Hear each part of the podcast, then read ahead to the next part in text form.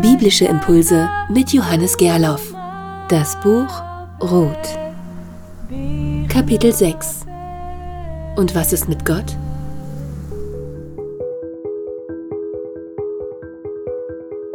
Es fällt auf, dass im ersten Vers des Buches Ruth alle Personen ohne Namen genannt werden, während dann im zweiten Vers die Namen gewissermaßen nachgereicht werden. In den Tagen des Richtens der Richter war eine Hungersnot im Land und ein Mann aus Bethlehem in Judäa ging, um eine Zeit lang als Fremdling zu wohnen in den Feldern von Moab, er selbst, seine Frau und seine beiden Söhne.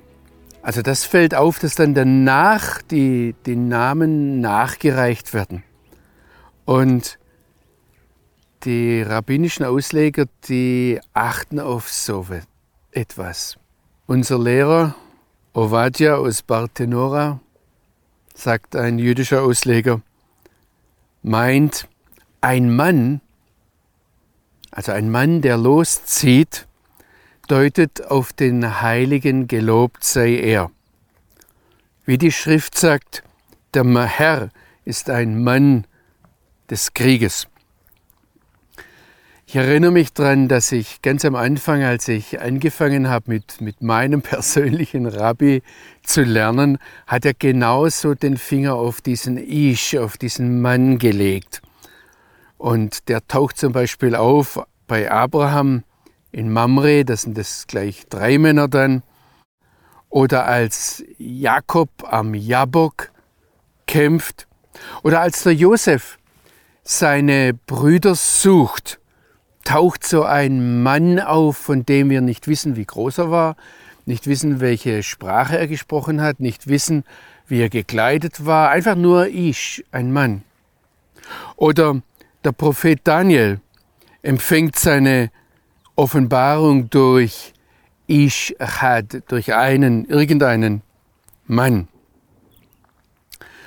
Und dieser vorhin erwähnte Rabbi Ovadia aus Bartenora, der erklärt dann und sagt, was die Bibel hier andeutet, ist eine Einheit. Er sagt, die Shechinah, die Gegenwart des einen wahren lebendigen Gottes, macht sich auf oder macht sich davon von ihrem Thron. Und wenn es so ein sich davonmachen, sich aufmachen in der Höhe gibt, dann gibt es auch ein sich davonmachen, ein Aufmachen unten auf der Erde. Also das gilt für die Könige Israels, wenn die ihre Throne verlassen und in die Diaspora gehen, dann deutet es auf etwas, dass Gott etwas tut. Und der Rabbi Ovadia kommt dann zu dem Schluss, dass er sagt, der Heilige, gelobt sei er, er ist ein Mann und Israel ist seine Frau. Und wenn die Frau unter den Völkern ist, das ist es, was wir sehen, dass die Frau, also der Elimelech und seine Familie jetzt in den Feldern von Moab sind, dann ist auch der Mann bei ihnen. Das heißt bei ihr. Und deshalb sagen die Weisen, die alten Lehrer Israels, an jedem Ort, wo Israel in der Diaspora ist, dort war auch die Shechinah bei ihnen. Also man, man sieht hier eine, eine Parallele. Und das Interessante ist, dass wir diese Grundwahrheit auch im Neuen Testament wiederfinden. Also wenn der Apostel Paulus in Römer 9, Vers 4 feststellt, dass er sagt es übrigens von denen, die verflucht und von Christus getrennt sind, denn er, er, er möchte ja ihre Stelle einnehmen. Er möchte selbst, er bittet darum, verflucht und von Christus getrennt zu sein. Also das ist nicht ein messianisches Israel und nicht irgendwelche Jesusgläubigen, sondern es sind die, die Juden, ganz normal, wenn die unter den Heiden sind, dann sagt Paulus, die sind Israeliten und ihnen gehört, so steht es da ganz kurz, ihnen gehört die Herrlichkeit. Also, damit sagt Paulus genau dasselbe wie das, was dieser Rabbi Bartenora oder Rabbi Ovadia aus Bartenora im Buch Ruth erkennt, dass hier eine Parallele stattfindet. Ich möchte Sie nicht zur Spekulation verleiten. Ich glaube, dass Spekulation Sünde ist. Ich werde nicht müde, das immer wieder zu sagen. Aber die Bibel will regelrecht immer auf mehreren Ebenen verstanden werden. Da gibt es zunächst einen historischen Kontext, aus dem heraus die Bibel zu verstehen ist. Und es ist ganz wichtig, dass wir diesen historischen Kontext sehen. Aber dann gibt es auch also einen, da, ist die Bibel mehr als nur einfach ein Stück Weltliteratur. Sie ist das Wort des einen wahren einzigen lebendigen Gottes an uns Menschen. Und da gibt es viel tiefere, manchmal einander überlagernde Bedeutungsebenen, die dann auch, ich habe das am Anfang gesagt, das Buch Ruth kann verschieden verstanden werden. Das ist legitim, wir müssen drüber reden. Und ich möchte Ihnen einfach nur Mut machen, das Buch Ruth zu lesen, sich darüber auszutauschen und nicht einfach nur bei, bei, bei einer anderen Meinung oder einer anderen Sichtweise sagen, ah, ich habe das jetzt so oft gelesen, ich habe es gelernt, ich weiß es und das ist auf jeden Fall falsch. Gott spricht zu uns durch dieses Wort und es ist eine Grundwahrheit, die wir hier an diesem Text entdecken können, durch den Gebrauch, dass da am Anfang keine Namen genannt sind, sondern nur der Mann und dann die Namen auftauchen, praktisch diese Vererdung stattfindet, dass so ein ganz feiner, weicher, sanfter Hinweis darauf ist, dass noch eine andere Bedeutungsebene da. Kapitel 7 Namen In den Tagen des Richtens der Richter eine Hungersnot im Land. Ein Mann aus Bethlehem in Judäa ging, um eine Zeit lang als Fremdling in den Feldern von Moab zu wohnen. Er, seine Frau und seine beiden Söhne. Der Name des Mannes war Elimelech, der Name seiner Frau Naomi, der Name der beiden Söhne Machlon und Kilion. Wenn wir den hebräischen Text nachgehen, der sehr, sehr sparsam mit Worten umgeht, dann fällt das richtig auf, dann sticht es ins Auge, dass es da plötzlich heißt, Veshem, Veshem, Veshem und der Name und der Name und der Name. Der Erzähler verwendet kein einziges Wort darauf, diese Menschen, die uns da vorgestellt werden, in irgendeiner Form zu, zu charakterisieren oder zu beschreiben. Nur ihre Namen werden genannt und keiner von diesen Namen kommt noch irgendwo an einer anderen Stelle im Alten Testament vor. Übrigens, wenn wir noch etwas weiterlesen, etwas vorausgreifen, im Vers 4 heißt es noch einmal Shem, Vashem. Der Name der einen war Orpa, der Name der anderen Ruth. Und sie hatten dort etwa zehn Jahre gewohnt. Das ist jetzt vielleicht auch ganz wichtig, weil da geht es im Hebräischen dann weiter. Am Anfang hieß es Veshem, Veshem. Ich mache das bewusst, damit Sie den Klang hören. Veshem, Veshem, Veshem, Vesham. Also da hieß es unter Name, unter Name, unter Name und dort. Und hier heißt es jetzt Shem, Veshem, Vesham. Der Name, der Name und dort.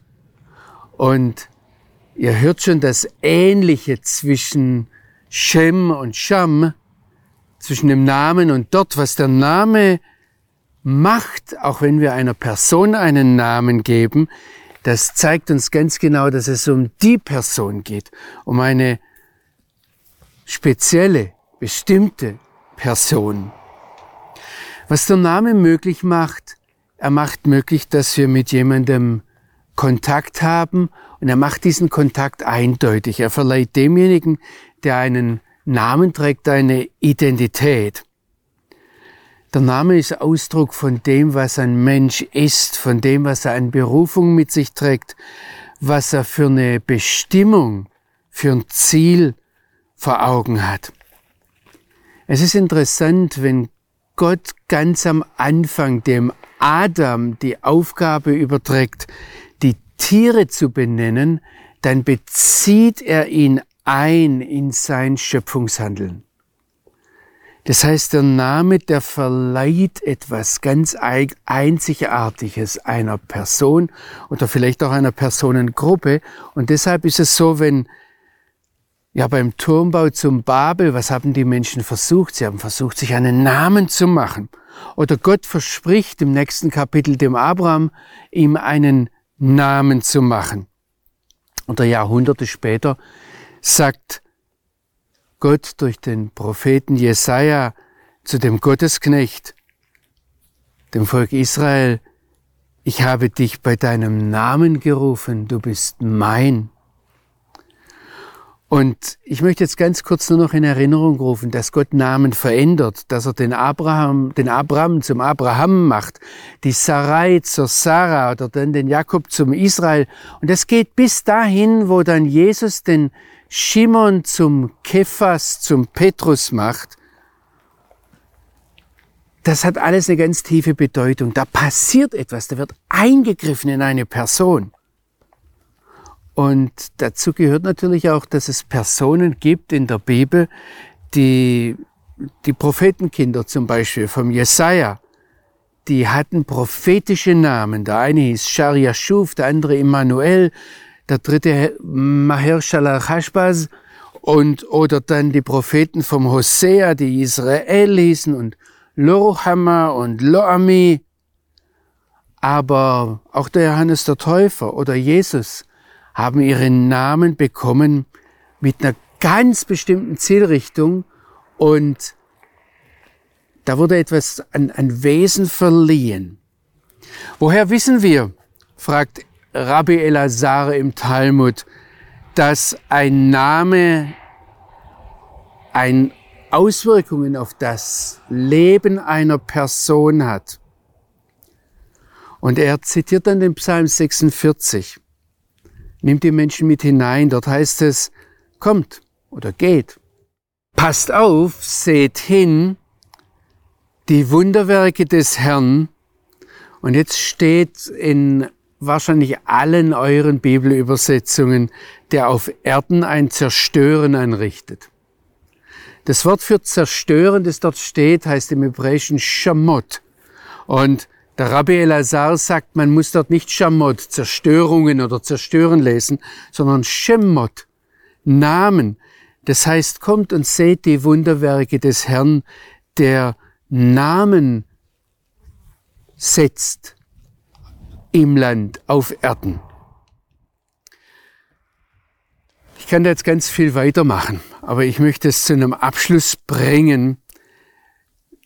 Diese Namen beinhalten ganz viel und der Name ist eines der ganz wenigen Dinge, die wir in die Zeit nach dem Tod, in die kommende Welt mitnehmen können. Und jetzt liegt mir noch eine Sache, die wichtig ist wenn wir, wir haben immer wieder darauf hingewiesen, dass wir die, das Buch Ruth, die Megillat Ruth, die, die Buchrolle Ruth in einem Zusammenhang sehen mit dem Richterbuch. Und im Richterbuch, da waren am Anfang Namen. Und dann werden es immer weniger Namen, bis am Schluss nur noch ein paar Personen Furchtbares, Schreckliches miteinander tun, aber da wissen wir gar keine Namen mehr. Und die Menschen, die verdienen auch kein Mitleid mehr. Wie soll man sich jemanden bemitleiden, der keinen Namen hat? Und sie werden nur noch als Dinge missbraucht, die irgendwelchen Interessen, irgendwelchen Zielen, irgendwelchen Bedürfnissen oder Wohlgefühlen dienen. Also Namen haben in der Bibel einen ganz, ganz besonderen Stellenwert. Kapitel 8 Die Familie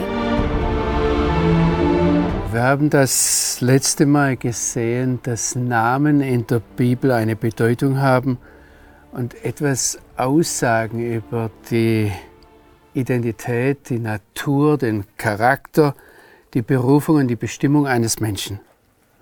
Das bedeutet jetzt allerdings nicht, dass das Leben von Menschen mit einem bestimmten Namen unveränderbar vorherbestimmt sind.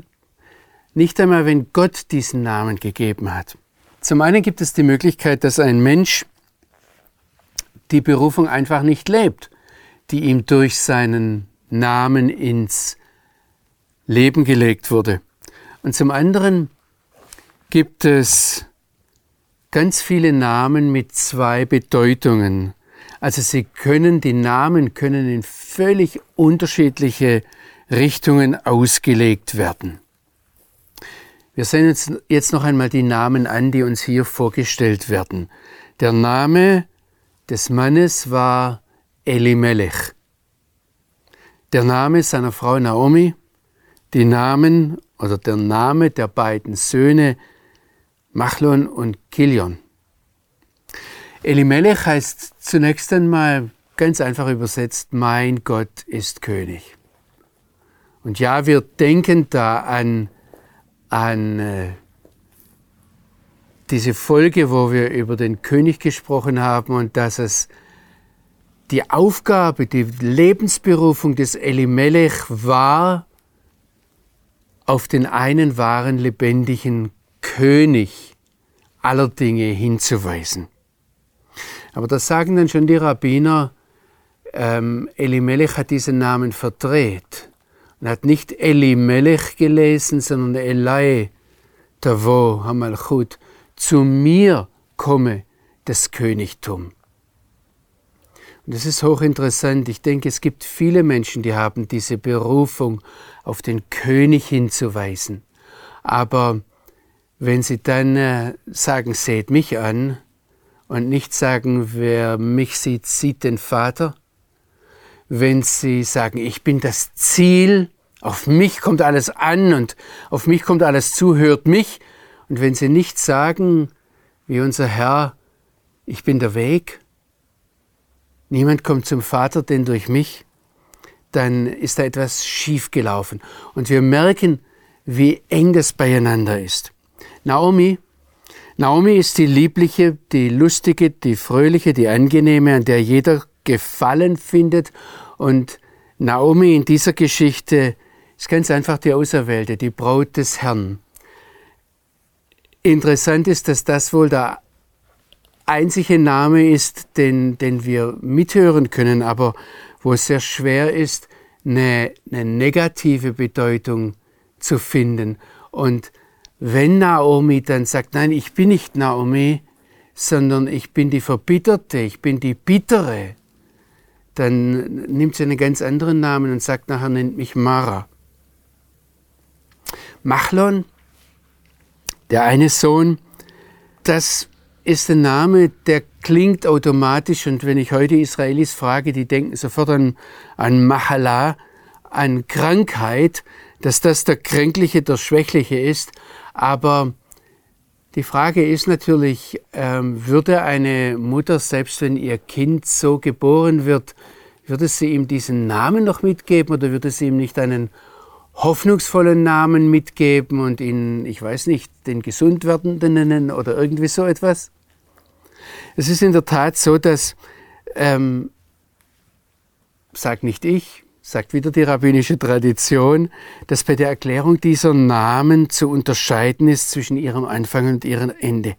Und am Anfang hatte auch der Name Machlon wahrscheinlich eine ganz positive Bedeutung. Er kam von Machol, das heißt Tanz, und wenn wir, wenn wir es mit dem heutigen Arabisch vergleichen, dann hängt es mit süß zusammen und Wahrscheinlich bedeutete der Name ursprünglich dasselbe wie der Name Naomi. Aber dann war er natürlich der Kränkliche, der Schwächliche und hat ähm, diese Krankheit ausgelebt, wie wir nachher sehen werden. Und deshalb schwebt es letztendlich in diesem Namen mit. Machlon ist derjenige, der aus der Welt ausgelöscht wird. Und auch genauso ist es bei Kilion der eine ursprünglich ganz positive Bedeutung hat, nämlich Vollendung, Vervollständigung, Ver Vollkommenheit. Also das, das kommt vielleicht von der Wurzel Kala her und wer auch etwas biblisches Hebräisch kann, der weiß, dass Kala die Braut ist. Die Braut ist diejenige, die einen Mann vollkommen, vollständig macht. Und wahrscheinlich ging der Name Kilion ursprünglich in diese Richtung. Sprachlich steckt da das Sehnen drin, das Verlangen, die Sehnsucht. Und dazu sind ja eigentlich auch alle Kinder Gottes berufen, dass sie, wie Jeschua das sagt, vollkommen sein sollen, wie euer Vater im Himmel vollkommen ist. Dass sie zumindest dieses Sehnen danach haben. Aber dann, wie das übrigens im Deutschen nachmachbar ist, wenn man sagt, ich mache jemanden fertig, dann mache ich ihn vollkommen, aber ich kann genau dieselben Worte verwenden und jemanden fertig machen ist jemanden zerstören. Und deshalb bedeutet dann der Name Kilion auch die Zerstörung. Alle zusammen waren Ephratiter aus Bethlehem in Judäa. Und ähm, dieser Name Ephrat wird verwendet für gerade in dieser Zeit, der Zeit der Richter und drumherum, der frühen Königszeit, wird, für, äh, äh, wird verwendet für Menschen, die, die fruchtbar nicht nur sind, sondern sein sollen. Wichtige Leute, Fürsten, Große, all die werden in Israel Ephratiter genannt. Das heißt, wenn wir uns die Familie ursprünglich ansehen und sie dann noch im Umfeld sehen vom Haus des Brotes in Judäa, dann ist es eine sehr privilegierte, eigentlich eine beneidenswerte Familie.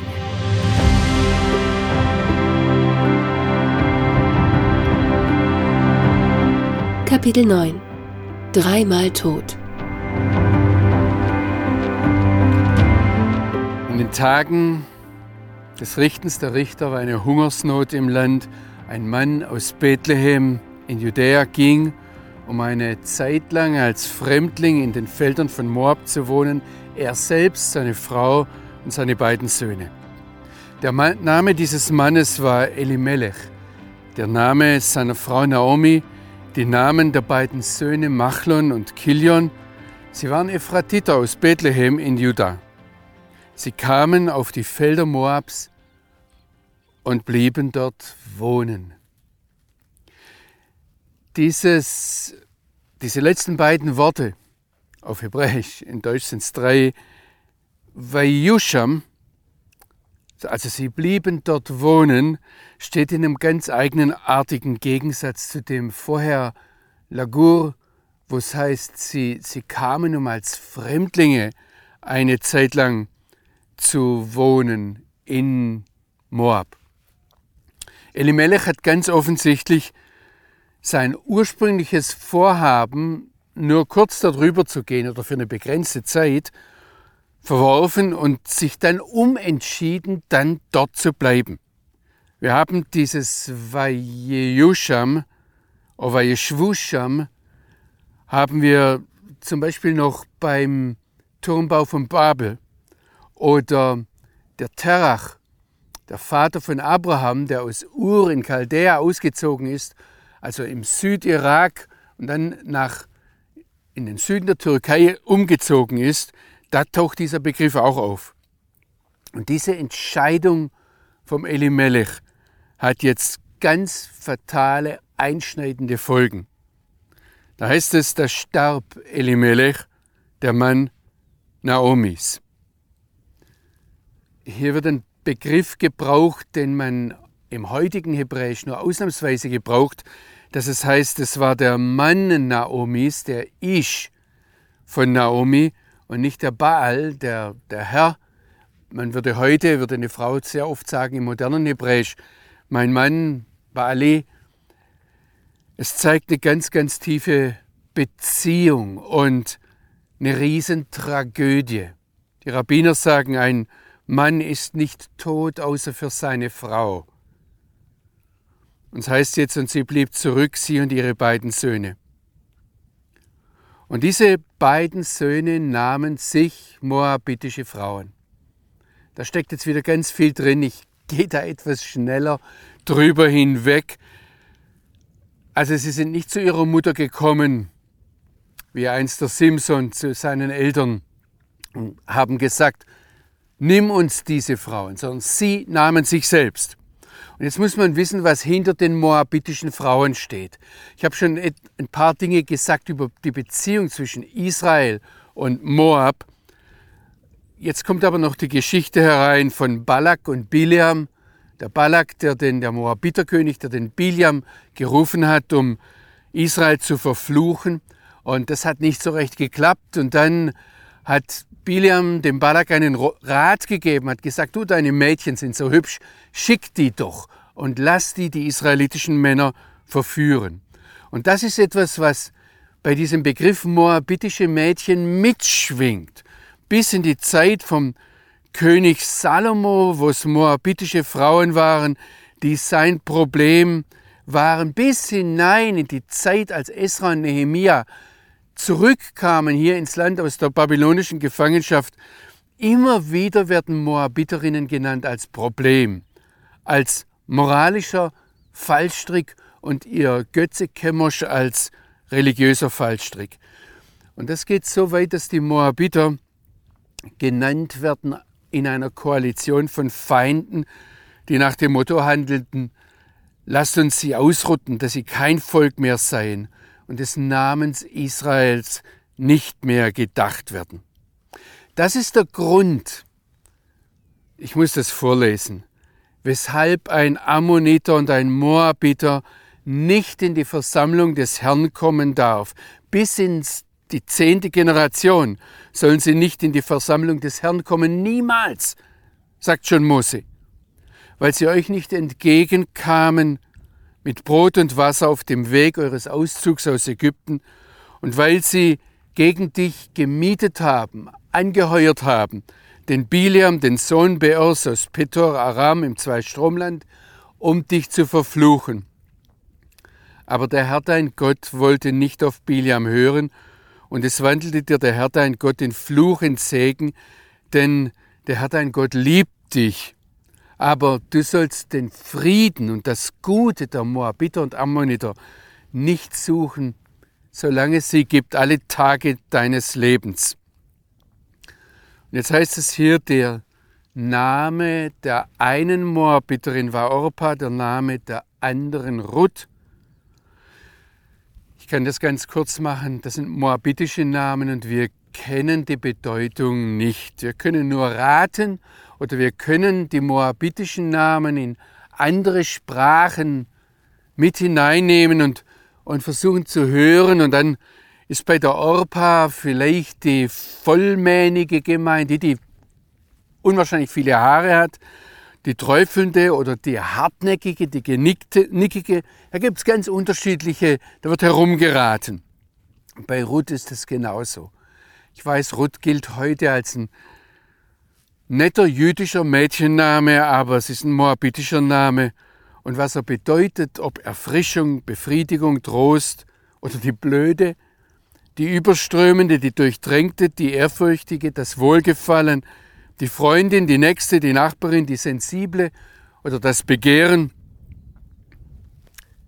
steht alles offen zur, zum Herumraten und Rumspekulieren, Rumdiskutieren. Die jüdische Tradition sagt, dass die beiden Mädchen die Töchter des Moabiterkönigs Eglon waren. Aber auch dafür habe ich nichts gefunden, was ich jetzt sagen würde. Das packt mich richtig. Das heißt jetzt, die hatten dort zehn Jahre gewohnt und da starben auch Machlon und Kilion und sie blieb allein zurück ohne ihre beiden Kinder und ohne ihren Mann. Es wäre jetzt eine längere Diskussion, wie lange sie dort waren, wann sie geheiratet haben. Ich tendiere dahin zu sagen, die haben zehn Jahre dort gewohnt und dann haben sie geheiratet und das macht auch im Gesamtsinn sehr viel mehr Sinn. Es ist logischer, dass sie dann gestorben sind, weil sie diese beiden Mädchen genommen haben.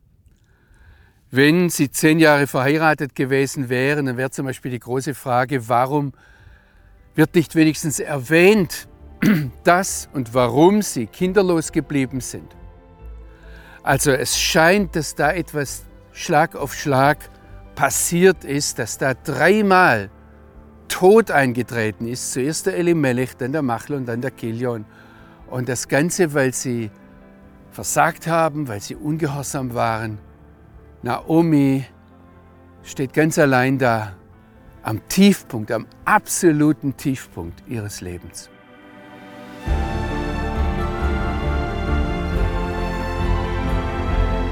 Kapitel 10 Die Umkehr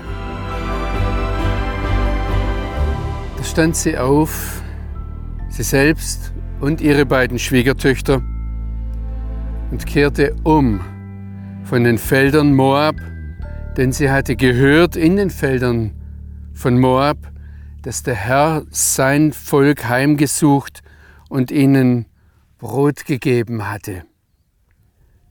Es ist nur hier an dieser Stelle im Buch Ruth und also noch an einer anderen Stelle, es sind zwei Stellen, wo Gott ganz konkret eingreift und in beiden Fällen gibt er etwas. Das zweite Mal ist in Rot 4, da gibt Gott eine Schwangerschaft und hier gibt Gott Brot. Ansonsten wird Gott erwähnt, wird Gott vorausgesetzt, wird gesegnet im Namen Gottes, aber er macht nicht viel. Was er noch tut, ist, bevor er das Brot seinem Volk gibt, er sucht es heim, so steht es in den meisten Übersetzungen. Das Wort, das da verwendet wird, das heißt, dass man jemanden beachtet, sich um jemanden kümmert, vielleicht auch jemanden vermisst, sich nach jemandem sehnt, ihn dann sucht, aufsucht, besucht, ihm etwas anvertraut, aufbewahrt. Das geht bis hin zu dass das heutige Wort für einen Befehl von dieser Wortwurzel herkommt. Oder das Heimsuchen hat natürlich immer auch diesen Beiklang, dass etwas Negatives passiert, dass jemand bestraft wird. Aber es geht hier darum, Gott hat seinem Volk die Aufmerksamkeit zugewendet und dann hat er ihnen Brot gegeben. Und da heißt es jetzt weiter, und sie, Naomi, ging aus von dem Ort, an dem sie gewesen war, gemeinsam mit ihren beiden Schwiegertöchtern, und sie machten sich auf den Weg, um ins Land Juda zurückzukehren. In den beiden Versen, die ich jetzt vorgelesen habe, taucht zweimal das Wort, das hebräische Wort Lashuv auf, umkehren.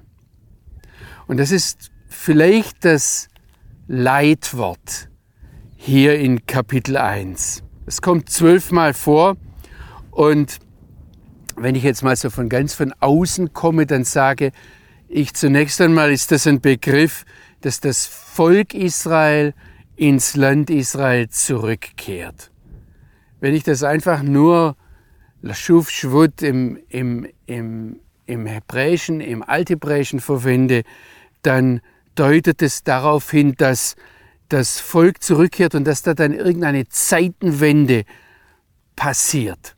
Wir haben dasselbe Wort übrigens auch im, oder ein ähnliches Wort im Neuen Testament auf Griechisch.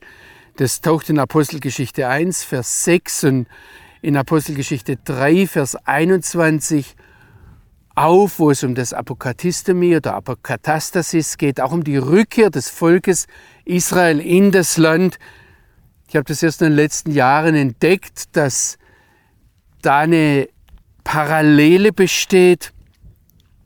Es geht darum, bei diesem Umkehren, dass man sich ganz entschieden von einem Ort oder von einer Richtung abkehrt, abwendet. In dem Fall sind das die Felder von Moab. Und das wird hier auch gleich zweimal gesagt, also die werden gleich zweimal erwähnt. Für Naomi bedeutet das eine Abkehr vom Götzendienst, eine Abkehr von der Verführung, von der großen Konkurrenz des Landes Juda und eine ganz bewusste Hinkehr, das wird hier so gesagt, sagt, zum Eretz Jehuda und zu dem von Gott auserwählten Bethlehem, dem Haus des Brotes, Bethlehem sagen wir heute. Das ist auch ein ganz, ganz bewusster und scharfer Gegensatz, wenn es vorher heißt, dass sie dort blieben, dass sie sich dort niederließen, dass sie dort gesiedelt haben, dass sie sich dort wohnhaft niedergelassen haben. Und mit diesem wörtlichen, mit diesem sichtbaren Umkehren, also vorher nach Osten gewandt und dann umkehren zurück nach Bethlehem, ist auch eine geistliche Rückkehr verbunden. Das heißt jetzt, dass sie sich von den Feldern Moabs abgewandt haben. Ich möchte noch mal daran erinnern, das ist die Lebensgrundlage, das ist das, was Brot gibt, das ist die Existenzgrundlage. Und das heißt jetzt nicht, sie gehen zurück zu den Feldern von Bethlehem, so einfach nur, okay, ob wir dort unser Brot verdienen oder hier, sondern sie geht zurück ins Land Juda und mit all den Herausforderungen, aber im Willen Gottes. Und das ist das Schöne an dieser Sache. Ich möchte euch jetzt ganz viel Mut machen, den Bibeltext noch einmal vorzunehmen und euch vielleicht anzustreichen, wo ist von einer Umkehr die Rede? Wo taucht das Wort Umkehren auf und was bedeutet es? Das hat etwas mit Volk und Land Israel zu tun, das hat etwas mit der Verbindung zum lebendigen Gott zu tun.